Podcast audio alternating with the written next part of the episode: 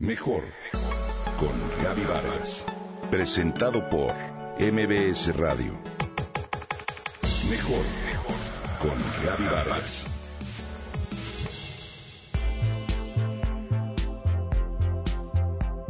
Hoy quiero platicarte de una nueva tendencia en ejercicio. Se trata de la gimnasia hipopresiva, que promete un éxito y genera polémica. Te cuento.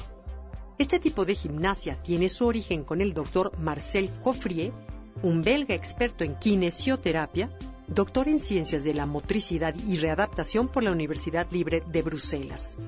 Él trabajó con mujeres con problemas en el piso pélvico y descubrió de esta forma que los abdominales tradicionales empeoraban aún más estos problemas.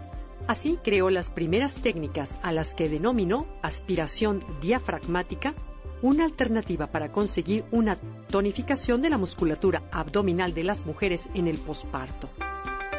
A partir de ahí, el doctor desarrolló el método Coffrier impartido por matronas, fisioterapeutas y profesionales de la sanidad. Los fundamentos básicos de esta gimnasia tiran por tierra los abdominales y el ejercicio que hasta hoy se había realizado para tonificar y endurecer el abdomen. De hecho, esta nueva técnica trata problemas como la incontinencia, reduce cintura de manera efectiva y hasta mejora considerablemente los problemas lumbares. Piti Pinsach, licenciado en Ciencias de la Actividad Física y Deporte, así como experto en morfología médica, conoció en 2005 al Dr. Coffrier y de esa reunión surgió el Reprocessing Soft Fitness, un método que aplicaba las técnicas de la gimnasia hipopresiva desarrollada por Marcel en el mundo del fitness. Así pues, de acuerdo con Pinsach, los abdominales y el ejercicio tradicional generan un efecto hiperpresivo sobre el abdomen que además resulta ineficaz para tonificarlo favorece su abultamiento y produce una presión que deteriora el piso pélvico, sobre todo en las mujeres. Hasta hoy los ejercicios abdominales se hacen al cerrar las costillas y soplar al hacer la contracción, pero ello produce un efecto de empuje hacia abajo. De acuerdo con los expertos, el tono que tenemos en reposo es el responsable de que tengamos más o menos pancita al estar de pie o sentados. Las técnicas hipopresivas tienen la intención de integrarse al método Pilates y otros sistemas de ejercicio, además de enseñarse como programa independiente. En España, de hecho, ya se realizan las primeras formaciones para profesionales del fitness.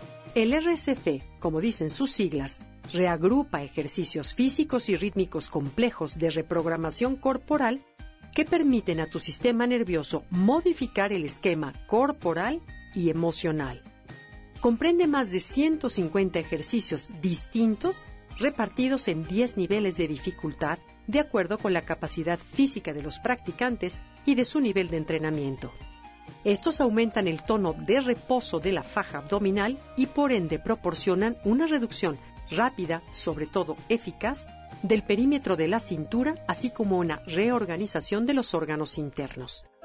Las técnicas hipopresivas logran un abdomen más plano al reeducar presiones intraabdominales y evitar el empuje de vísceras hacia adelante. También generan un incremento en la vascularización tanto del suelo pélvico como de las extremidades inferiores, mejoran las funciones sexuales y consiguen la relajación del diafragma, así como también optimizan la función respiratoria. Aunque esta técnica aún no llega a México es posible que encuentres en Internet algunas explicaciones sobre los ejercicios ideales y poder practicarlos en todo momento.